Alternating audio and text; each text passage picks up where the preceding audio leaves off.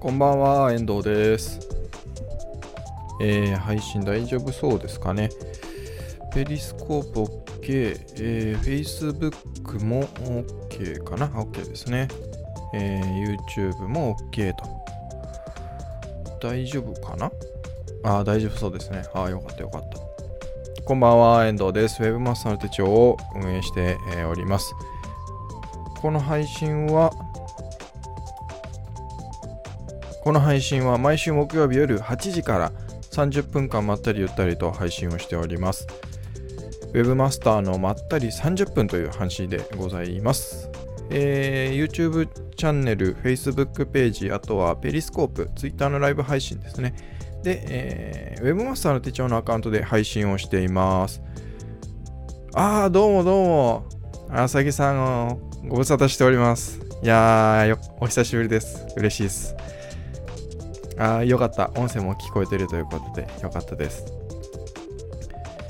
で、この配信はですね、えっ、と、それぞれ、あの、配信が終わった後は YouTube と、ペリスコープと、Facebook ページと、動画としてアーカイブが残ります。あとは、えー、あ、ポッドキャストですね。音声のみのポッドキャスト、配信を、となっております。配信が終わった後に、ポッドキャストですね、えー配信されますと。いうことです。そうなんです、あさぎさん、コメントがですね、まあ、これ、あのー Mac の影響でして、本当にアップデートしなきゃよかったと思ってるんですけど、まあ、あの Mac の OS を、まあ、アップデートしたらですね、その、アプリ、OBS っていうアプリが、まあ、やっぱり古いのがもう使えなくなっちゃいましてで、まあ、新しいのを使うことになったんですが新しいのがですねそのうまく立ち上がらなくてですねアプリが OBS のアプリがですね。でまあこれ前からその OS 新しくするアップグレードする前からあってそれで古いバージョンのをずっと使ってたんですけど、まあ、その古いバージョンがもう使えなくなっちゃったということであのもうあの新しいのを使わなきゃいけないっていうことになりでただまあ以前からあった OB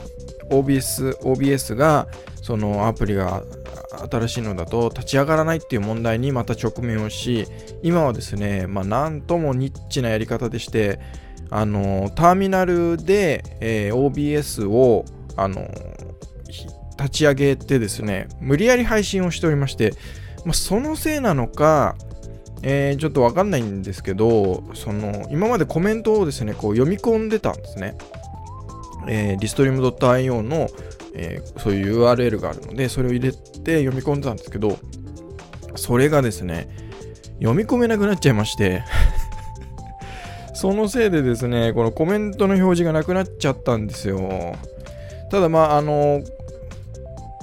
コメントの、あの、Facebook とか、えー YouTube でコメントは、あとペリスコープのコメントも、そのリストリーム .io のコメントを読む、こう、ウィンドウがあるんですね、画面が。そこでは見えてるので、私は見えてるんですけど、その映像としてですね、このライブ配信にそのコメントの表示っていうのができなくなっちゃったんですよ。なんかまあいろいろ試したんですけど、結局ダメで、もうこれはですね、まあ多分その、相性なのか、あの僕のね、この MacBook Pro と OBS の相性なのかわからないんですが、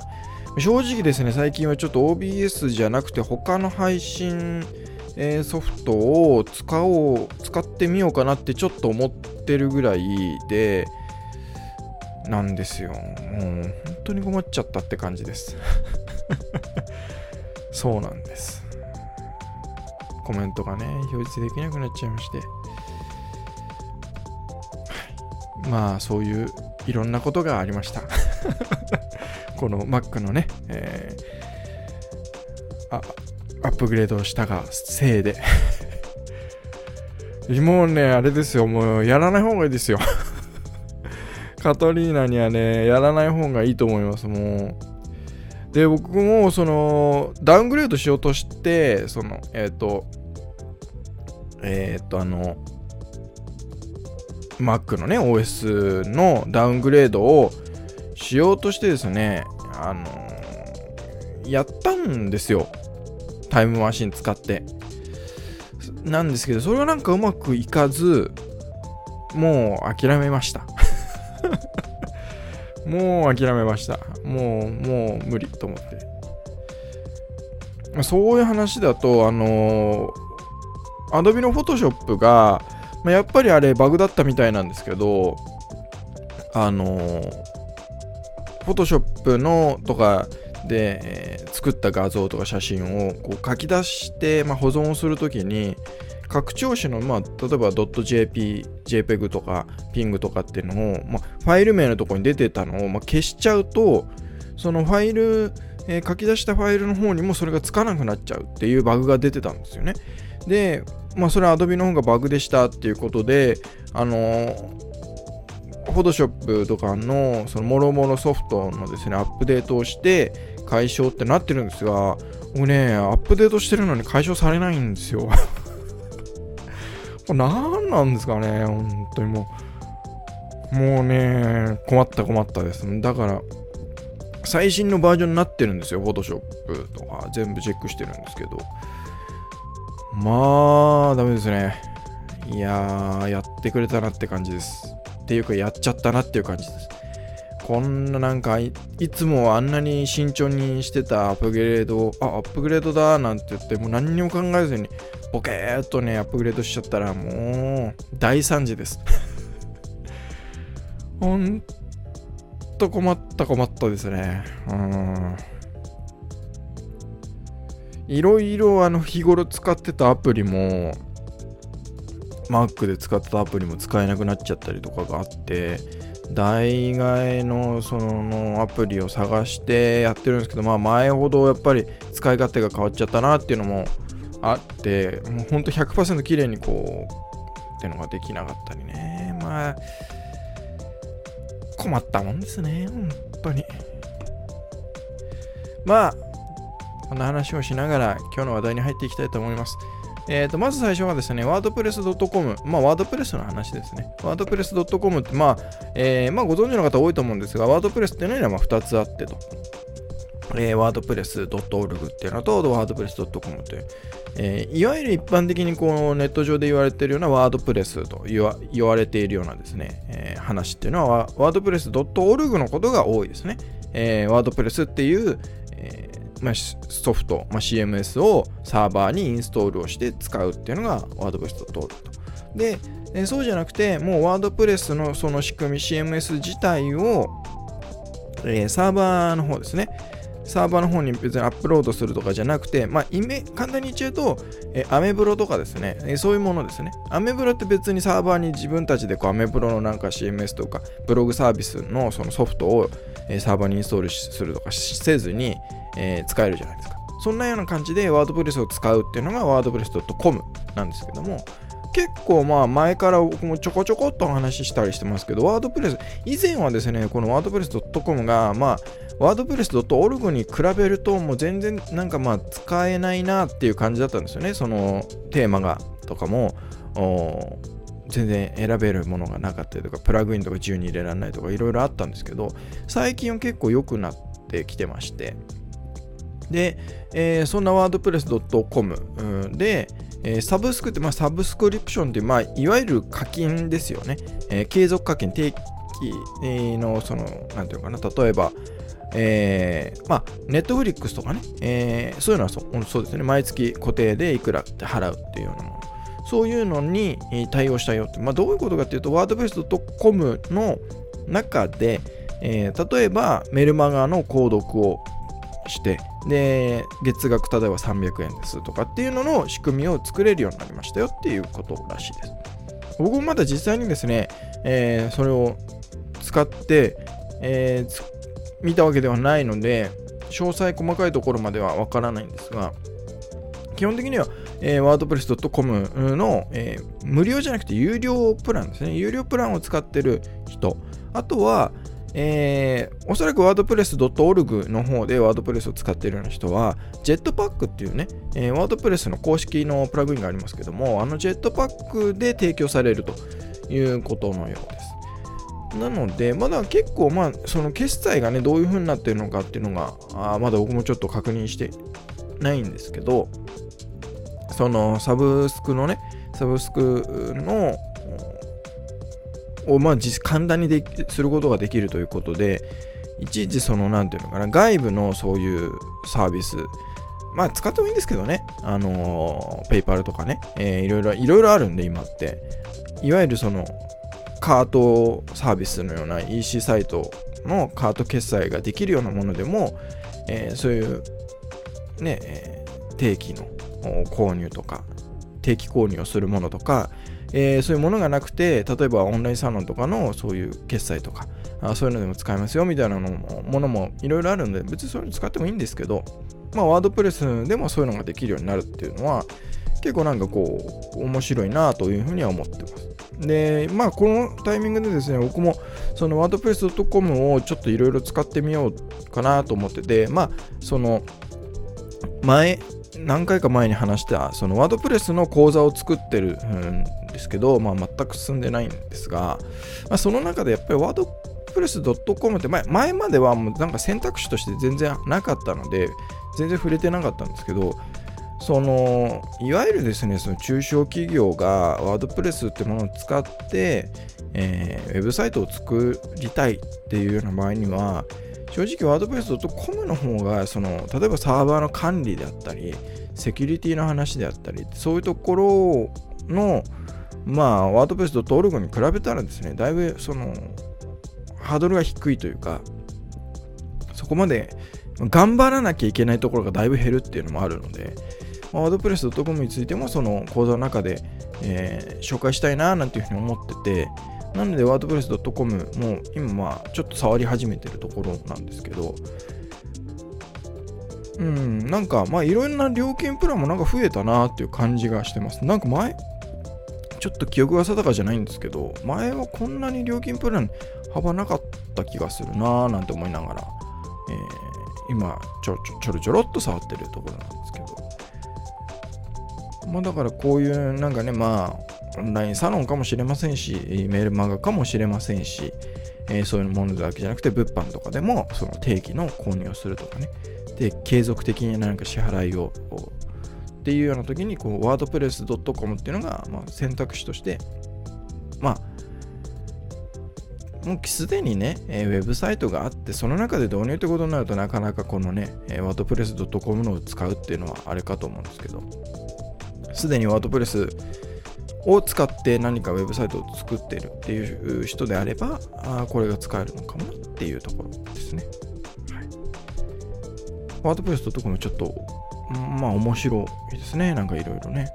人によってはもうワードプレス、まあ今までワードプレス .org でブログやってたけど、もうワードプレス .com でいいやんとかね、あのウェブサイトもワードプレス .com の方が、あの、手間がかからないとかっていうんで、切り替えてる人も結構いたりするので、なんかね何が何でもだから変な話自分でサーバーを用意しなきゃいけないかっていうと別にやらなくていいならやんなくていいとやる必要はないと思うので。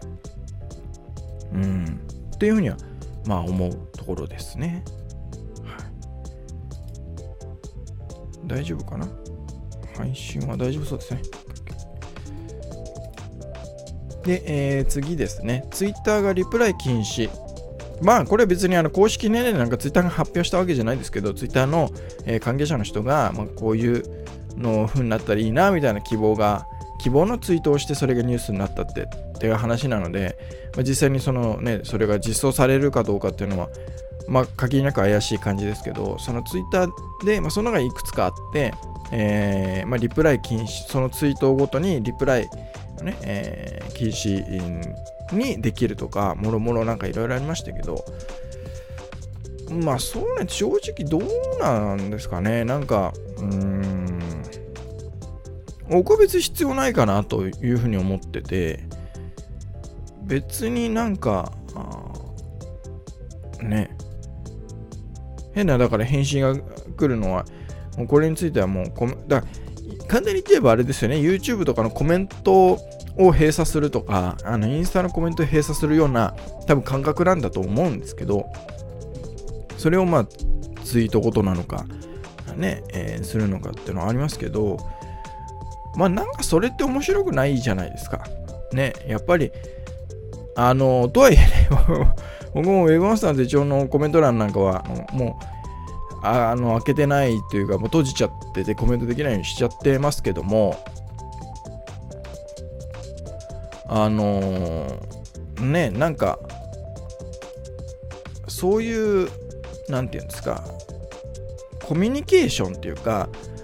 が取れるっていうのは、まあ、一つそのやっぱり SNS まあね Twitter にしても Facebook にしてもまああの S なんていうのかなソーシャルメディアだっていうふうに言ってますけどまあそのやっぱりね交流ができるコミュニケーションを取れる会話のねいろいろできるっていうのも一つやっぱ面白い。ただ一方通行的にね情報発信しててもやっぱ面白くないじゃないですか。っていうのがあるのでまあ別に僕はツイッターふうにツイッターでは別に必要ないんじゃないかなっていう気がします確かにあの YouTube とかね、えー、でもやっぱりその何ていうのかなまあ僕のね、あの Web マスターの手帳のチャンネルはそういうことほとんどないんですけど、えっ、ー、と、個人の、個人のっていうかもうブランドアカウントにしちゃったんで、バカモディング193っていうね、えー、チャンネルがもう一つあるんですけど、そこなんかでも、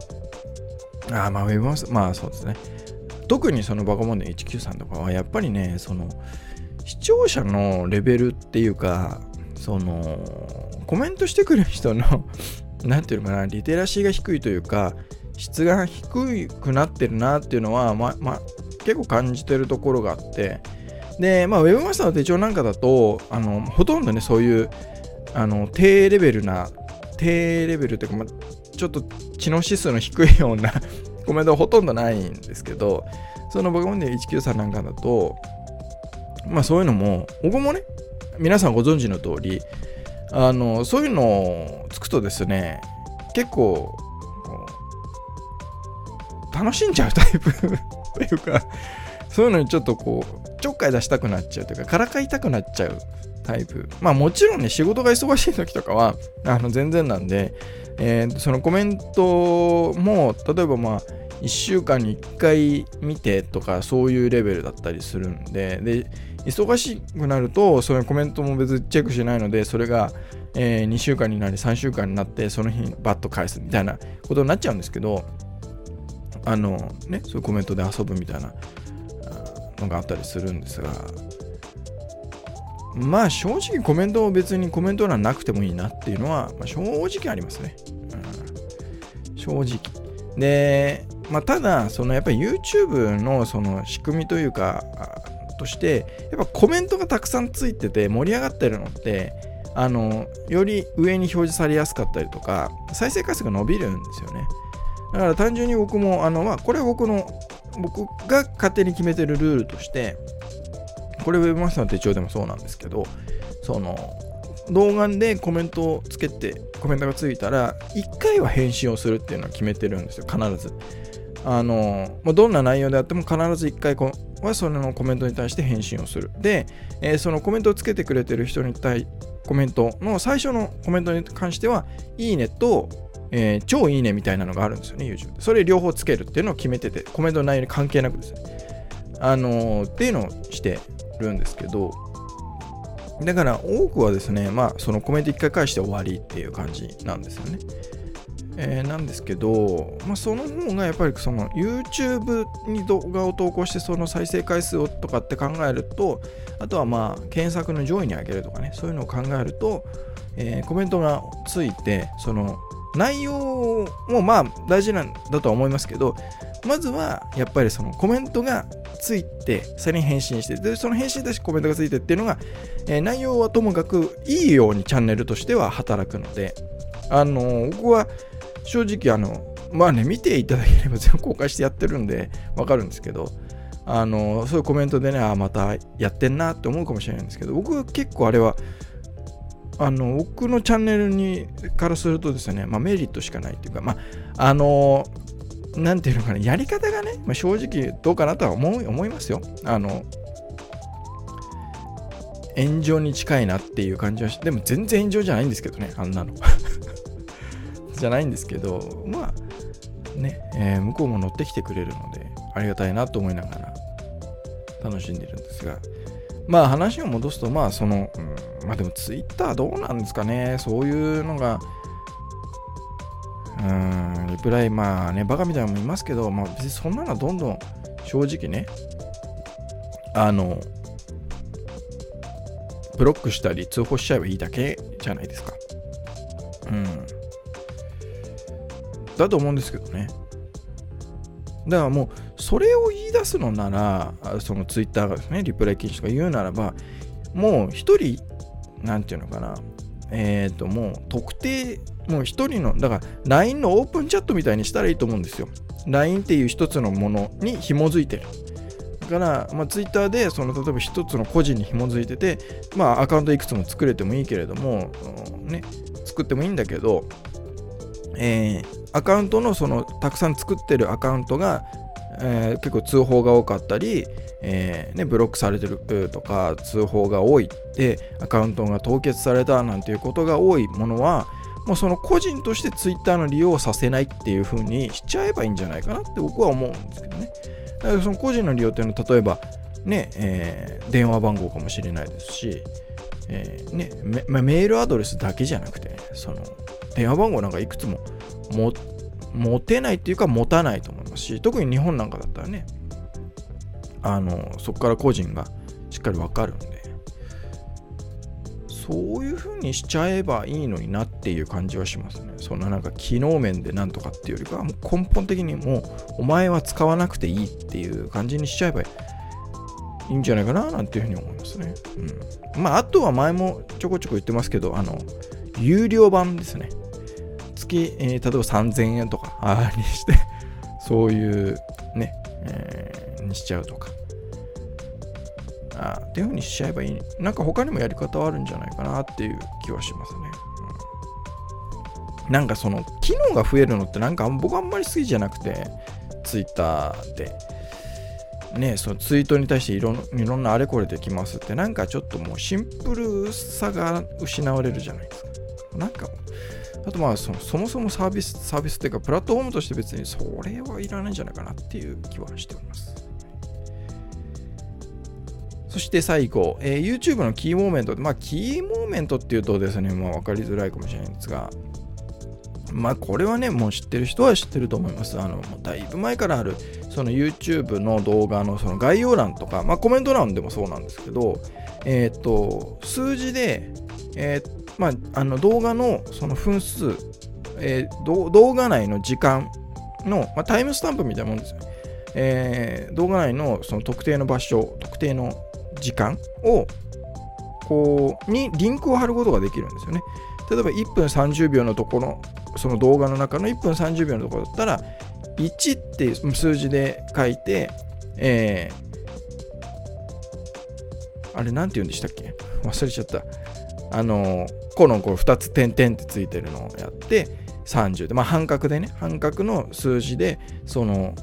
そういう風に書くとその1分30秒のところにリンクが貼れるっていうのがあるんですよね。で結構ねあのコメントなんかで動画 YouTube のコメントでここが面白いとかってそれをね、えー、あの使ってる人もいますしえっ、ー、と、ウェブマスターの手帳だと2016年にその機能を紹介してて、例えば動画がやっぱり長いもの、今ね、10分とかって言われてますけど、長くなったとしても、やっぱり、その動画通して、そのね、どこでどういう話がされてるかって、まあ、簡単に言っちゃうと目次ですよね。あの、普通のブログ記事とかでも、やっぱり目次って最近つけてる、表示してるとこ多いじゃないですか。どこにどういうことが書かれてますよ。で、自分が読みたいところに、その目次にリンクが貼られてて、えー、ページ内リンクで、えー、飛べるっていう風になってあれの、まあ、結局、あれも、ま、全く同じですよね。動画、動画だっていうだけで。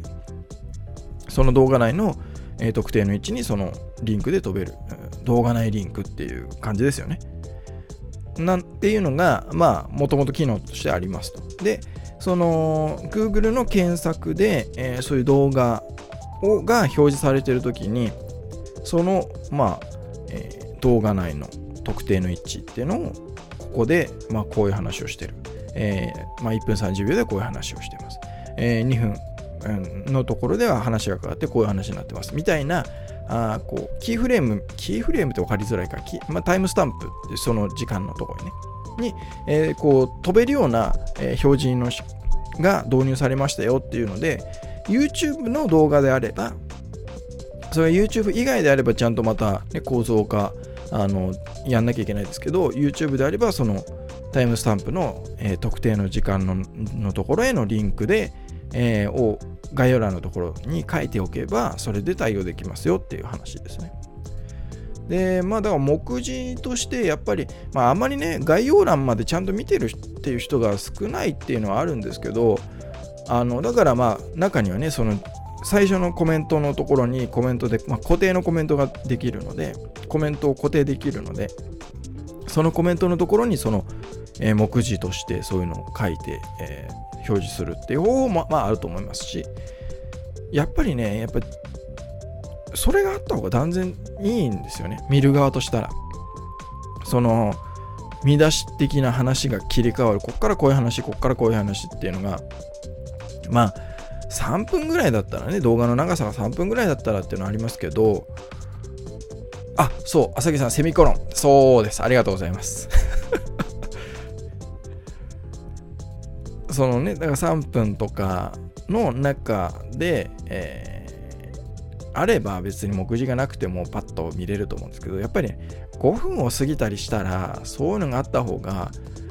分かりやすいんですよね。やっぱどういう、まあ、その動画の中でね、えー、話として、えー、ここではこういう話をしてますとかって話をしてるのであればあれなんですけど、ね、10分とか、まあ、時間ね、は分かるけども、そのどこでどんな話がされてるか分からなくてずっと見なきゃいけないってなっちゃうと、まあ、ちょっとねっていうのはあるので、ただね、その、動画を投稿する側からするとですね、手間なんですよね。その、分数を見て、そこに何が書いあの何を話してるかとか、そこで動画がどうなってるかっていう話を、まあ、目次として書いて、えー、その分数を記入するっていう手間があるので、何か YouTube の機能として、ここにこういうタイムスタンプを置くあのせあのつけるみたいな機能があるわけじゃないんですよ。やっぱこう手作業で記入をしなきゃいけないので手間としてはすごく手間なんですよね。うん。それがね、だから YouTube の何かこう、ね、えー、とカードとか終了画面とかいろいろ機能ありますけど、そういうのの一つとして、えー、タイムスタンプとかっていうね、機能で、その動画のね、ここでタイムスタンプ1を押して、えー、ここではこういう文言とかっていう風にしたら、それが自動でこう概要欄のところに貼られ、あのね、記入されるみたいなことがね、できるようになると、すごく、まあ、あの使う人が増えるだろうし、あの利便性っていうのは高まると思うんですけど、現状だとやっぱりそれを手作業で手打ち入力をしなきゃいけないっていうので、まあ、普及はしないよなっていう感じがしてますね。で、まあもちろん動画によってはですね、それがまあ必要なかったりとか、やりづらいものもあると思うんですよね。うん。なので、こう、なんなんていうかな、ノウハウ提供、まあ話してる動画とかですね、えー、とかでは、まあ面白いあの面白いかなというかやってもいいかなと思うんですけどあとはやっぱりその動画を見てる人がここが面白いとかっていうね、えー、ここでなんかこういうことがあったとかこのシーン面白いとかですよね。っていうので使うっていうことがやっぱり多いのかななんていうふうには思いますと。いうことでございました。まあねなんかでも機能として入れてくれてもいいんじゃないかなとは思うんですけどね YouTube が。うん。なんかねどうせならそんな手作業でやるとめんどくさいんですよあれ。分数の何分何秒でなんだっていうの全部まず一回ねメモるなり調べなきゃいけないじゃないですか。ね。でそこでこういう話してるっていうのをやって書かなきゃいけないんで、まあ、だいぶ手間なんですよねあれ。だから僕もほんとたまにしかやらないんですけど。でまあ内容によっては全然やってないかな。うん。っていう感じですね。多分本当に全然やってない気がしますね。うん、まあまあまあ、なのでまあ、そういう動画を作ってる方とかがいらっしゃれば、この、まあ、タイムスタンプとか使ってみるのいいんじゃないかなというふうに思います。えっ、ー、と、まあそんなところですね。なんか今日、もうほんとここ数日、東京も寒くなっちゃって、ね、僕も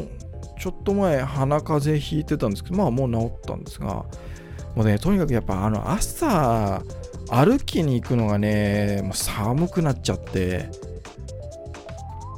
なんかちょっと秋っていうかもうどんどん冬になってるなっていう感じですね。なんかインフルエンザも流行ってるみたいなんで皆さん気をつけてくださいね。ここは全然あの予防接種してないですが。はい。まあまあまあそんなわけで今日も30分となりましたので、えー、第156回かなウェブマスターのまったり30分は以上となります。そうなんです。東京寒いんですよ。まあ、あの、札幌とか北海道に比べたら、あの、まだまだだと思うんですけど、明日10度とかそんなもんですよね、確かね。そうなんですよね。歩きにね、こう出にくくなりますよね。で、なんかやっぱウォーキングしてて分かるのは、やっぱり人間の体ってこうすごいなと思うのは、やっぱり20分ぐらい歩かないとダメなんですよね。20分、本当に20分ぐらい歩く